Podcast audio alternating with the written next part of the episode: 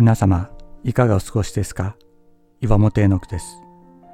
今日も366日元気が出る聖書の言葉から聖書のメッセージをお届けします。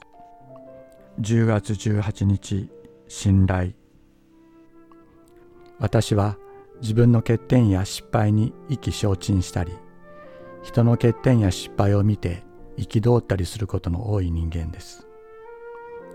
そんな時地は一人でに身を鳴らせるという聖書の言葉が私の心を鎮めてくれます。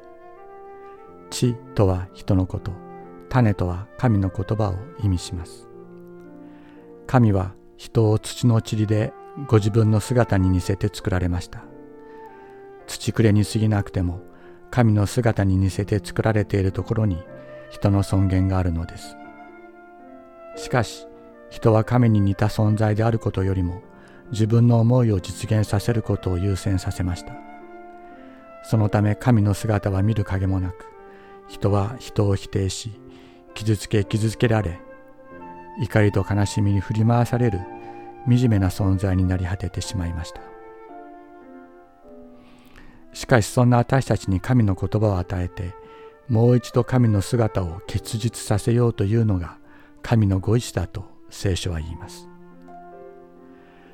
私たちは自分の中に植えられた聖書の言葉あの人の心の中に植えられている聖書の言葉に信頼しよう。人の心に植え付けられた聖書の言葉は必ずその人の心の中で成長しイエス・キリストの姿をその人格の上に結実させていくからです。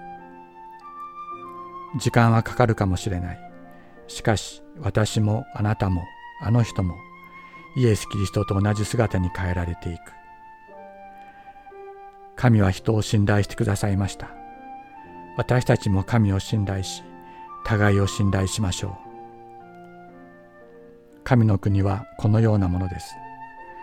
人が地に種をまくと夜昼寝たり起きたりしているうちに種や芽を出して育ちますがどのようにしてそうなるのかその人は知りません。地は一人でに実をならせ初めに苗次に穂次に多くの実が穂にできます。マルコの福音書4章26から28節。